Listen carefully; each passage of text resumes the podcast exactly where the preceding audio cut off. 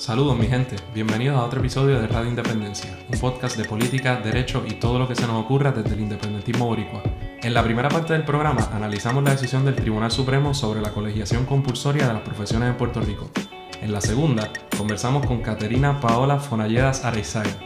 Suscríbete a Radio Independencia en tu podcatcher favorito y YouTube y síguenos en nuestras redes sociales para mantenerte al día sobre lo que pasa en Puerto Rico.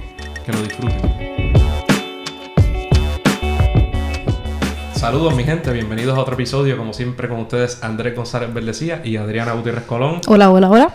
En el programa de hoy lo vamos a dividir en dos partes, como hemos hecho recientemente. En la primera parte vamos a discutir una decisión reciente del Tribunal Supremo de Puerto Rico que no habíamos podido discutir, que tiene que ver con la colegiación compulsoria de las profesiones. Y en la segunda parte va a estar con nosotros un personaje un tanto peculiar, una persona bastante interesante. Lo adelantamos, ya. Caterina Paola Fonalledas Areizaga. Tiene más nombre que. Eh, no sé si la conocen en las redes sociales. Ella es una ferviente luchadora de lo, del capitalismo y los derechos de las personas y los ciudadanos en, en Guaynabo City, entre otras cosas, y va a estar con nosotros conversando sobre sus posturas eh, políticas y sobre un montón de otras cosas. Que no se diga que esto no es un podcast inclusivo. Así es, para que no, después no estén hablando. Objetividad. activando la Affirmative Action Policy en Radio Independencia.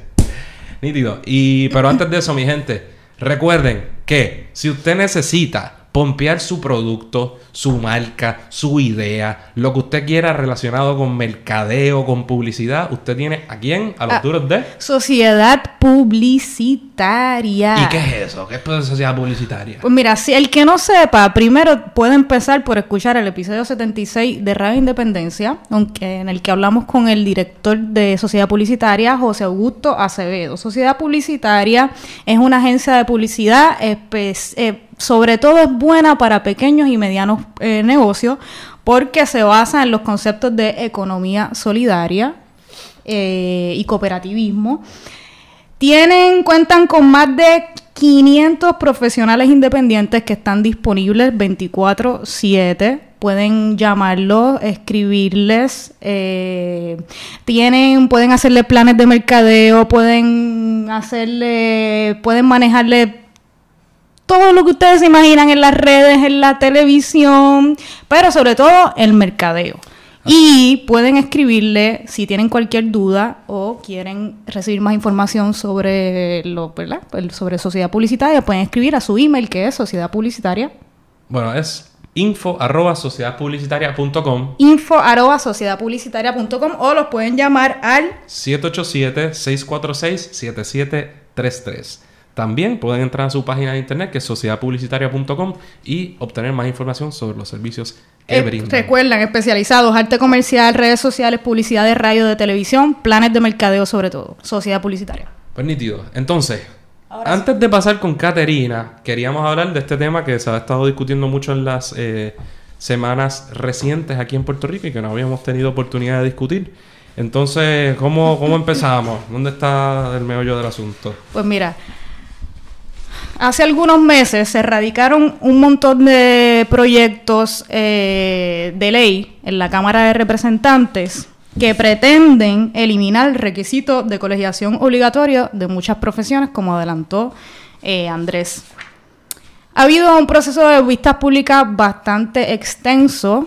Eh, ha habido la ha contado con la participación de no sé si todos, pero si no todos, gran parte de los colegios de las diferentes profesiones eh, la discusión, pues muchas, ¿verdad? Los colegios se oponen a estas medidas en su mayoría, siempre hay gente pues que no, que está de acuerdo con que la colegiación sea voluntaria y no compulsoria, pero hay gran parte de los gremios de las diferentes profesiones, pues sí eh, se oponen a, estos proyectos de ley.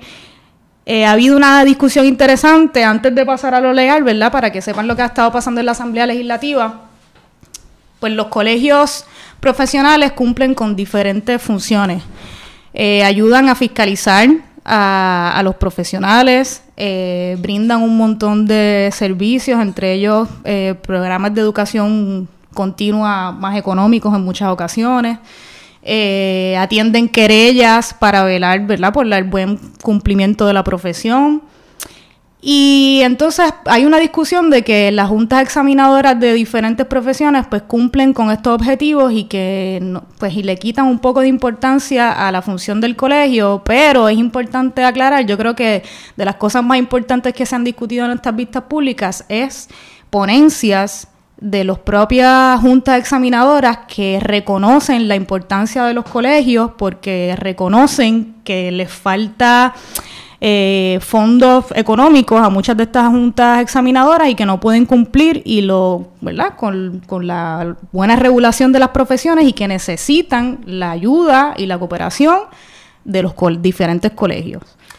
Ahora sí. Pues mientras todo esto estaba sucediendo, mientras ¿verdad? se han estado discutiendo estos proyectos en la Asamblea Legislativa, eh, un grupo de profesionales, en este caso de, mecánicos y técnicos automotrices, habían presentado una demanda en el tribunal alegando que, la, que el que los obliguen a pertenecer a estos colegios, lo que se conoce, ¿verdad? como tú estás describiendo, como la colegiación compulsoria, violaba su derecho constitucional a, la libertad de asociación. Básicamente, dicen, no me puedo obligar a contribuir y a pertenecer a esta asociación eh, sin mi consentimiento. Y entonces impugnaron esa, esa, ¿verdad? esa imposición de la colegiación y todo eso se ha estado dilucidando eh, y estaba pendiente ante el Tribunal Supremo de Puerto Rico. Entonces, en la, hace como dos semanas bajó finalmente la decisión y ahora hay mucha discusión sobre qué fue lo que, discutió, lo que decidió el tribunal. ¿Y qué fue lo que decidió el tribunal? Que en este caso particular declaró inconstitucional ese requisito de colegiación compulsoria en cuanto a los técnicos y mecánicos automotrices. Por tanto, en cuanto a ellos y exclusivamente a ese grupo de profesionales, el, Supremo concluyó que el Estado no tenía un interés apremiante, ya mismo voy a entrar a qué significa eso, eh, ¿verdad? Que justificara esa imposición, que supuestamente es una imposición sustancial sobre su derecho a la libertad de asociación. La pregunta es si esta decisión trae algo nuevo, ¿verdad? O si era crónica de una muerte anunciada, porque en el contexto del colegio de abogados ya sabemos que el tribunal había determinado que no, ¿verdad? que no había avalado la colegiación compulsoria. Y me gustaría detenerme un poco y dar un poco el historial de esa batalla para entender por qué llegamos aquí. El Colegio de Abogados, ¿verdad? Que es una de las instituciones civiles que más se ha caracterizado por hacer planteamientos sociales y estar a la vanguardia en cuanto a muchos asuntos, no políticos estrictamente, pero sociales de nuestro país. Eh, es una institución que existe desde el siglo XIX, que se hizo una, posteriormente en el siglo XX se hizo una ley eh, habilitadora como todas estas profesiones, que ¿verdad? le daba ciertas facultades. Y por décadas, al igual que sucede en muchísimos estados y en otras jurisdicciones, la profesión integrada la colegiación, lo que se puede llamar también la colegiación compulsoria, que es más bien una profesión integrada, no se discutía para nada y siempre ha sido validada. ¿verdad? Lo que pasa es que la distinción en cuanto al, derecho es que el, quien determina cómo se ejerce la profesión y los requisitos es el Tribunal Supremo de Puerto Rico y no la legislatura. Eso en, en, el caso de esta profesión de los abogados y las abogadas. De esa decisión, de, la, de esa profesión particular. Pero ¿qué pasa? En los 80, ¿verdad? Y en otras ocasiones se había intentado impugnar la constitucionalidad de la colegiación compulsoria y el Supremo siempre determinaba, en aquel entonces, los 80, por juez del Trian Monge, controlado por el Partido Popular, decían, mira, esto claramente es constitucional y decía, tú, para empezar decía, tú no tienes ni un derecho a ejercer una, a la profesión de la abogacía, esto es un privilegio y nosotros el Estado, por supuesto, puede establecer requisitos para el ejercicio de esa profesión. Ni siquiera eh, aplicaban este escrutinio estricto que obligaba al Estado a tener lo que, derecho, estoy poniendo en técnico, pero a tener un interés apremiante y a, ¿verdad? que fuera la medida menos onerosa. Sencillamente decía, mira, esto es claramente constitucional. Tanto así que en, en España y en muchísimas jurisdicciones es así. En muchísimas, en la gran mayoría de los estados al día de hoy sigue siendo compulsoria. Y los tribunales incluso ante ataques de esta naturaleza iguales, o cuando las propias legislaturas lo hacían voluntario, los tribunales supremos de las, de las distintas jurisdicciones a veces lo volvían a poner compulsorio. O sea, así de popularizado estaba y esto no era ningún issue. Pero ¿qué pasa? Llega Fortuño, cambia el color del Supremo y el Supremo eh, de repente por primera vez en nuestra historia está controlado por jueces eh, de la mayoría confirmado por, el gobierno PNP. Y ¿verdad? ¿Y qué hace Fortuño? Lo primero, pasa una ley y descolegia al, colegio. Y en última instancia, sin hablar del detalle, el Supremo viene y dice, esto es constitucional. En vez de decir, yo ejerzo mi poder inherente, como habían dicho entonces, decir, la legislatura no me manda, pero si lo quiere hacer voluntario lo permito. Pues validó la ley. ¿Verdad? Entonces, ganan posterior. Y por tanto, desde el 2009 como hasta el 2013, 13, 14, era voluntario por primera vez en nuestra historia. Entonces, o por primera vez en mucho tiempo, ganan los populares. ¿Qué hacen los populares? Pasan una ley nueva y lo revierten. Y lo hacen eh, compulsorio, ¿verdad? Los abogados compulsorios. Y el Supremo, controlado por el PNP, ¿qué hizo? viene y declara inconstitucional. Dice lo siguiente. Mira, ahora en nuestra jurisdicción la colegiación de los abogados va a ser voluntaria y dice, y yo lo estoy haciendo porque como yo soy el tribunal, yo estoy usando mi poder inherente, o sea que yo lo estoy haciendo porque yo decido cómo se regula la profesión de la abogacía y punto. Pero en vez de dejarlo ahí... Utilizaron el análisis del escrutinio estricto. En vez de dejarlo ahí, sí. Y de la libre asociación. Exacto. Eh, dijeron, mira, esto es porque yo soy el supremo y yo decido y punto. Pero pero claramente esto, esto afecta al derecho a la libertad. Un poco base quizás para lo que venía, ¿no? Claro, entonces en, derecho, ¿verdad? Pues es un dictum, es, era innecesario todo lo que dijo sobre el derecho a la libre asociación y cómo esa, la, colegiación de los abogados la, la cerraba, porque de, todas formas la razón por la que adjudicaste fue porque tu tribunal regula la profesión como te da la gana. Era totalmente innecesario, pero hizo unas expresiones. Claro, entonces, todos estos años después, ¿cuál es la gran pregunta? si esas expresiones que hizo significaban que entonces ese requisito de colegiación obligatoria en todas las profesiones era inconstitucional por violación al, derecho a la libertad de asociación, cosa que los tribunales en general y el Tribunal Supremo de los Estados Unidos en particular ha rechazado. Ha rechazado y que, y por ejemplo, hay un caso donde al amparo de la Constitución Federal hicieron exactamente los mismos planteamientos y el Tribunal Supremo lo dijo clarito, no viola el derecho a la, a la libertad de asociación, pero por eso la pregunta era qué iba a suceder ahora y era un poco, ¿verdad? Crónica de una muerte anunciada, porque el, Supremo ahora dice, en este caso de los mecánicos, dice, mira, es verdad que aquella vez lo hicimos, decidimos el caso de los abogados por nuestro poder inherente, santo y bueno, pero también dijimos estas cositas y ahora, como esa imposición de obligarte a pertenecer a un colegio, ciertamente impone una carga indebida, dicen ellos, sobre tu, sobre tu derecho a, a, asociarte libremente, yo te voy a aplicar esta cosa que los abogados decimos que es el escrutinio estricto. Cada vez que se hace eso, prácticamente mataste. La ley no va, probablemente no va a, a superar ese escrutinio constitucional, aunque puede suceder. ¿Y qué hizo? Y dijo, pues le vamos a aplicar el escrutinio estricto a este caso, no me como las justificaciones que estás esbozando para sostener la constitucionalidad de esta medida, y en este caso se añaden otros revoluces porque el Estado dejó de defender la constitucionalidad, que es otro issue legal.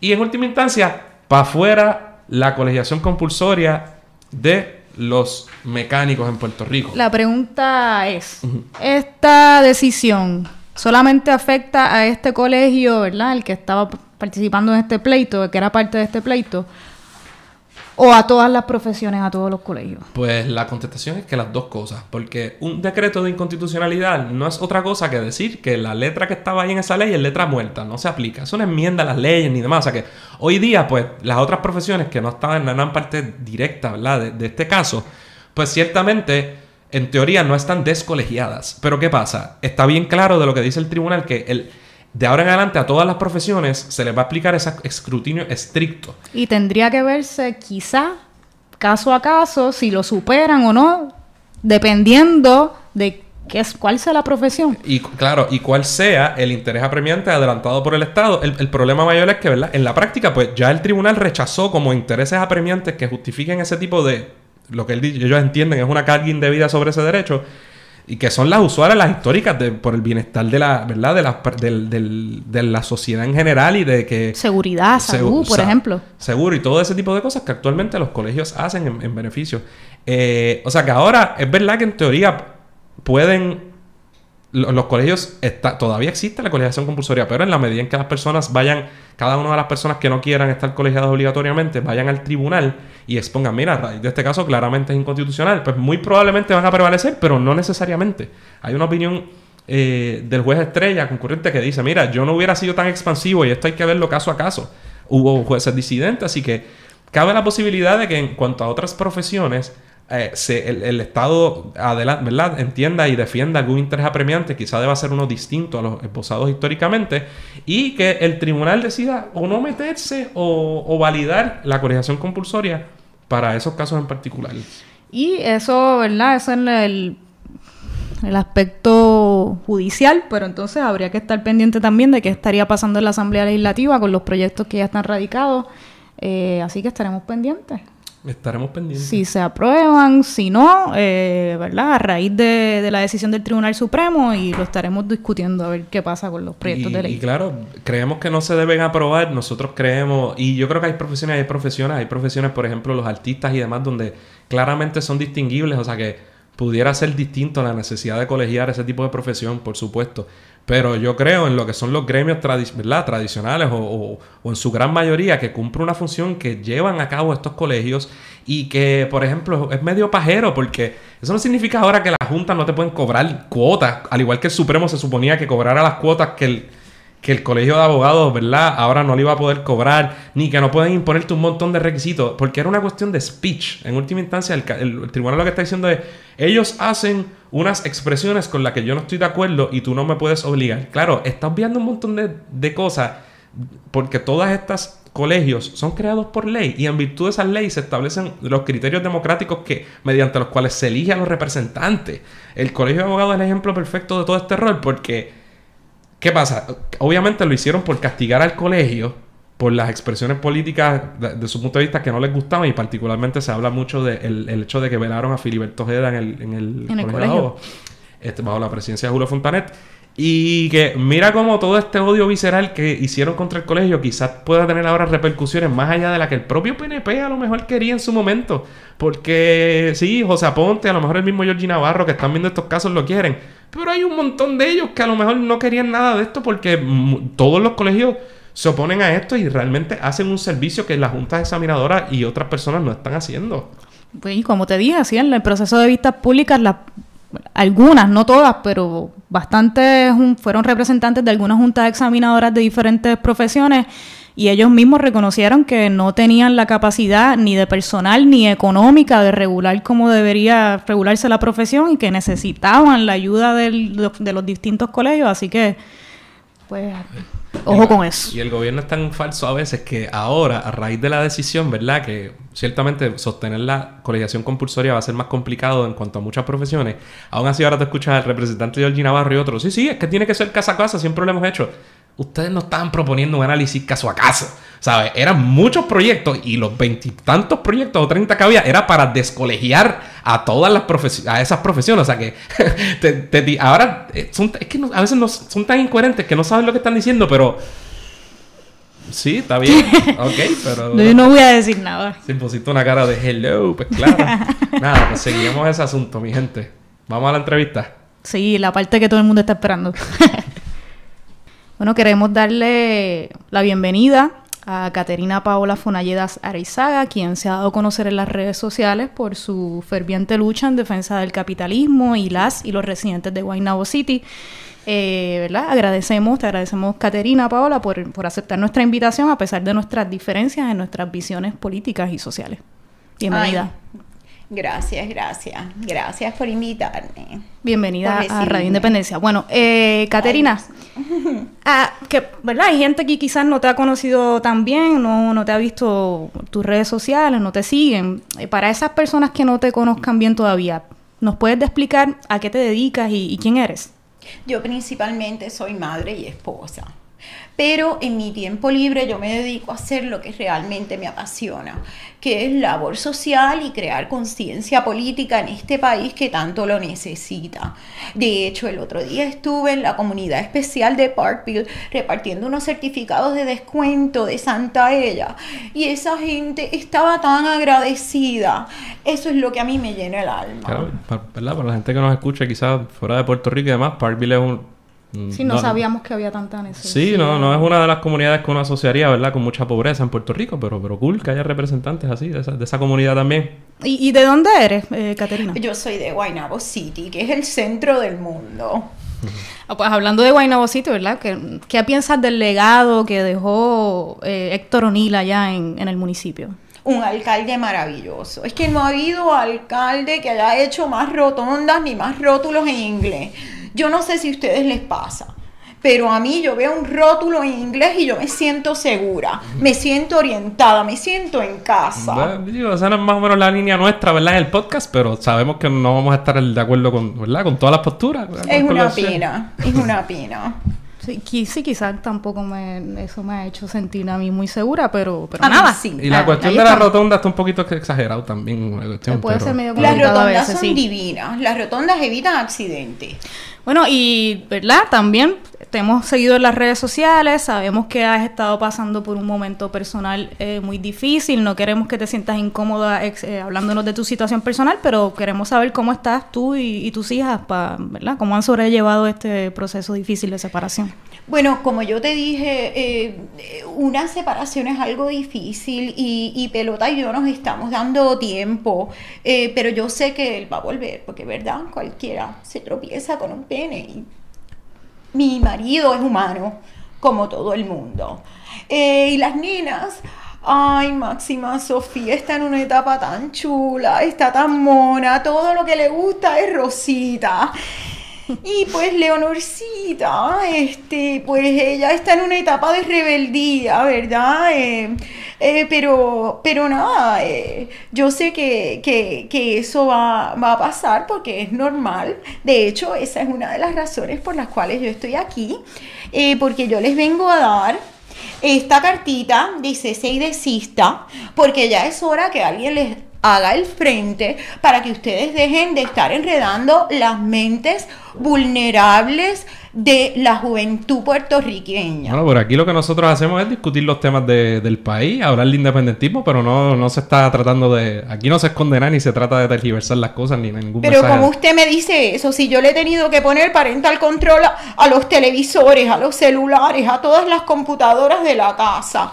Y con todo y eso, Leonorcita lo sigue escuchando. De hecho, Leonor, Leonor es fanática de Radio Independencia. Le queríamos enviar a través de usted este sticker de Radio Independencia para que no se desvirtúe, para que Y un siga el saludo, un saludo, ¿verdad? Que Pero tú escucha estás loco, yo toco eso y me da rash. No, no se puede. De hecho, yo tengo a Julis Bailey encargada de que ella, bajo ningún concepto, pueda oír este podcast. Julie, Julie Beatty, ¿quién es? Ay, es, es mi chica, es la muchacha que, que trabaja en casa. ¿Ustedes tienen una Julis Babies? Eh, yo, yo no. Caramba, en estos momentos no. No, Ay, una no, nena no tan tenemos. mona, de verdad que no. No, no tenemos una Julie. Ay, tú le debes pedir a tu marido una, son divinas. Pero ¿cómo que pedir a tu marido? Si eso está como old school ya, eso está como, como pasadito. ¿De qué Bueno, habla? hacemos las tareas en, nuestro, en nuestros hogares, ¿no? Pobrecita. Tú ves, tú ves que esto no deja nada. Es una tragedia, una niña tan mona. Pero, pero qué bueno, ¿verdad? Que, que tengas gente que te pueda ayudar en la crianza de tus hijos y demás. Pero nada.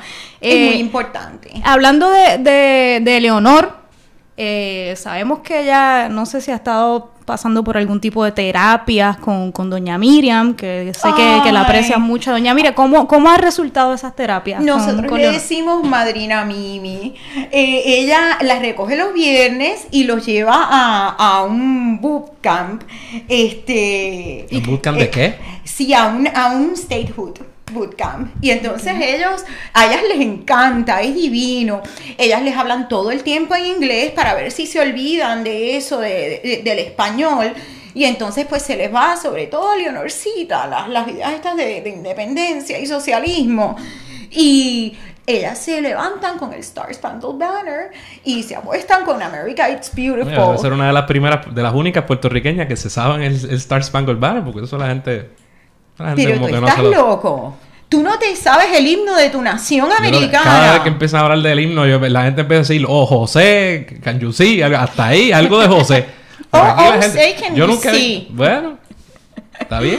Pues googlealo, querido, que es el himno de tu nación. Y lo ahora te- deberías conocer.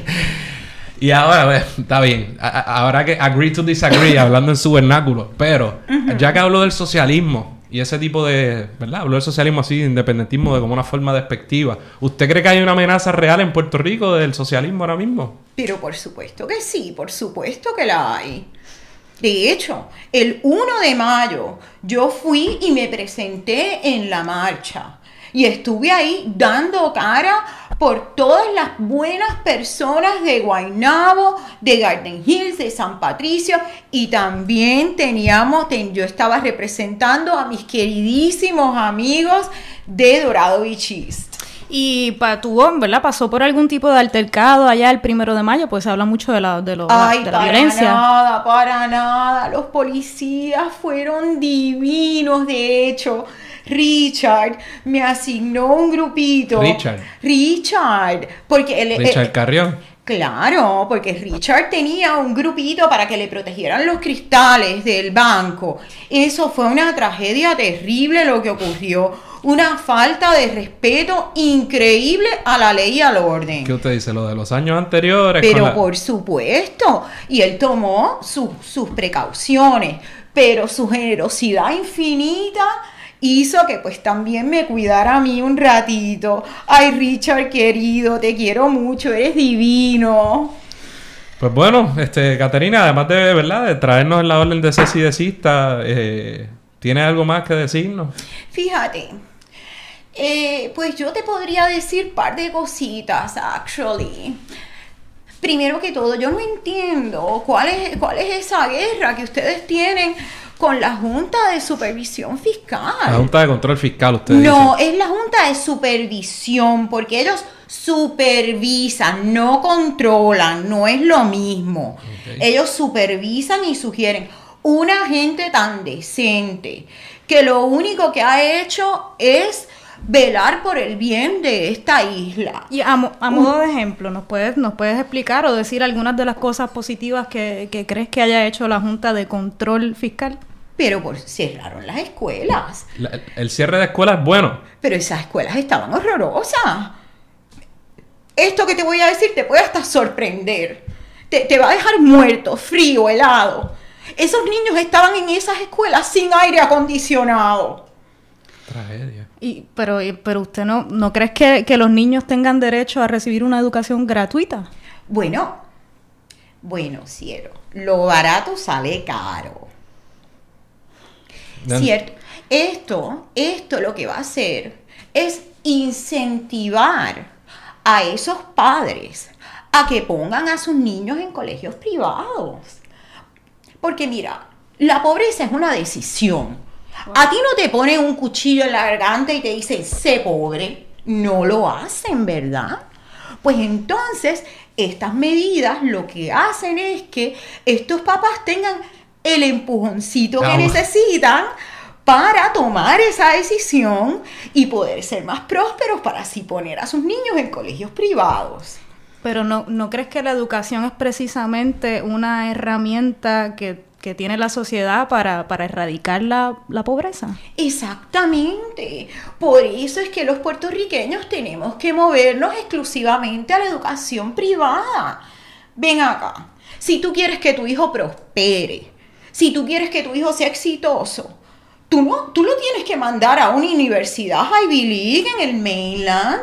Tú no lo vas a, a- a- a enviar a la UPR la UPR para nada. Nosotros fuimos a la UPR y la UPR es una universidad con una gran educación y con un precio, ¿verdad? Que esperemos que se mantenga accesible, o sea, accesible. ¿Cuál es el problema con la UPE? Pero tú no has visto cómo salen esas muchachitas de ahí. Bueno, mira, mira, yo, yo, yo, me, me- yo estoy aterrada de pensar que Leonorcita, mi infanta, vaya a meterse en la Universidad de Puerto Rico de Río Piedra entre tanto Perú y tanta gente que no usa desodorante.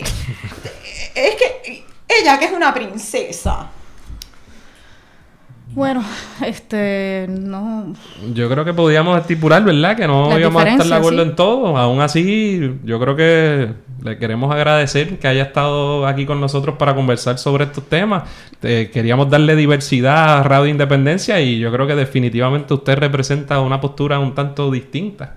Sí, distinta, pero que sin, ¿verdad? Sin lugar a duda, yo creo que hay, hay quizás algún sector de nuestra sociedad que, que pueda pensar como usted. Así que, que nada, gracias de nuevo por la invitación. Eh, entendemos que, Por que venido. tenemos una, claro, por haber venido, por aceptar la invitación, este, y Y yo quiero decirles que yo espero que esto que hemos discutido a ustedes le haya servido de inspiración.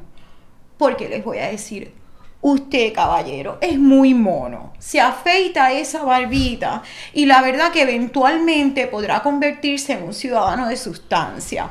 Y ella tan linda, con un blowercito y te quitamos la pantalla de la nariz y te podemos conseguir un novio querida que te tenga como una reina. Bueno, pues, lo, lo- que no sé, no, no sé si lo estaremos considerando, pero, pero gracias por las sugerencias y, recomendaciones de todas formas. Y aquellas personas que quieran seguir, por la razón extraña que sea, que quieran seguir su mensaje, su activismo por los de, ¿verdad? Por- en pro del capitalismo y la defensa de los derechos de las clases desaventajadas de Parkville y de Guaynabo City, ¿dónde pueden hacerlo? Bueno, nosotros nos pueden seguir en Facebook, en mi página de Caterina Paola Fonalledas Reizaga. eh, y pronto vamos a tener un showcito bien chévere porque yo voy a, yo voy a extender mi Bea Talk. Durante este mes ya mismo les informamos todo- para cuánto. Presumo en referencia de, de la primera dama. Ay, estas son unas charlas divinas de mujeres resilientes eh, que Bea convoca para que, para que inspiren a la sociedad puertorriqueña. Que de hecho ha contado con la participación en algún momento de María de Lourdes de Santiago, si no me equivoco, en alguna de sus actividades. Eso fue un momento muy oscuro de, de mi historia. Espero quisiera no recordarlo. ¿Algún mensaje para María de Lourdes de Santiago que quiera aprovechar la oportunidad aquí en este espacio? Que by the way, tengo entendido que Leonor es, es loca con Loca ella, con ¿no? ella, la sí. sigue en las Es redes. una y que- figura que que, la que como- admira mucho, sí. Ella no va a poder destruirme. Y yo voy a defender a mi infanta Leonorcita con mi vida de sus garras y sus malas intenciones de corromper su mente juvenil. Bueno, pues eso es todo, mi gente. Gracias. Y a los locos y locas que decidan hacerlo, entren a la página de Facebook de Caterina Paola Fonalledas Areizaga y estén pendientes de lo que dice, que por lo menos se van a entretener. Así es. Muchas Así gracias. que, gracias.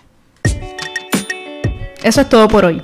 Esperamos que les haya gustado el programa. Agradecemos nuevamente a Caterina Paola por estar con nosotros. Recuerden suscribirse a Radio Independencia en su podcatcher favorito y YouTube y síganos en nuestras redes sociales para mantenerse al día sobre lo que pasa en Puerto Rico. Hasta la próxima.